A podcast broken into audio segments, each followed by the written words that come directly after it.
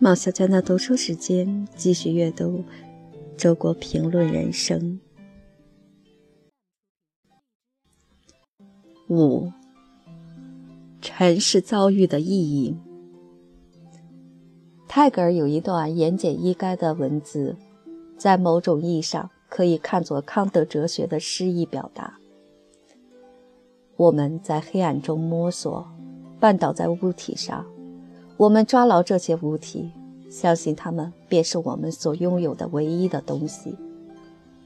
光明来临时，我们放松了我们所占有的东西，发觉它们不过是与我们相关的万物之中的一部分而已。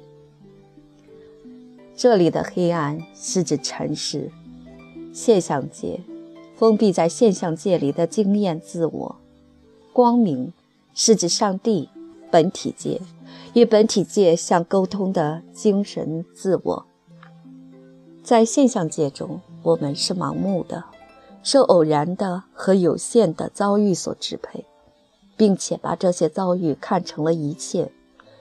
如果站到上帝的位置上，一览无遗地看见了世界整体，我们就能看清一切人间遭遇的偶然性和有限性，产生一种。超脱的心情非常正确，不过我有两点保留或补充。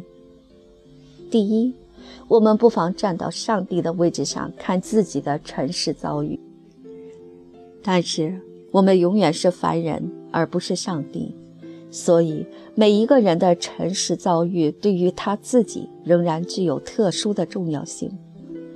当我们在黑暗中摸索前行时，那把我们绊倒的物体，同时也把我们支撑。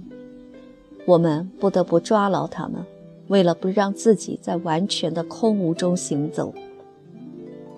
第二，在我们的尘世遭遇中，有一些是具有精神意义的。正是通过它们，我们才对天国的事物有所领悟。当我们在黑暗中摸索时，如果……我们从来不曾触到另一双也在摸索的手，紧紧地握在一起，爱的光明就永远不会降临到我们的心中。我们珍藏着某些不起眼的小物件儿，用它们纪念人生中难忘的经历，虽然它们在整个宇宙体系中更加不值一提，可是我相信，即使上帝看见了它们。也会赞许的一笑。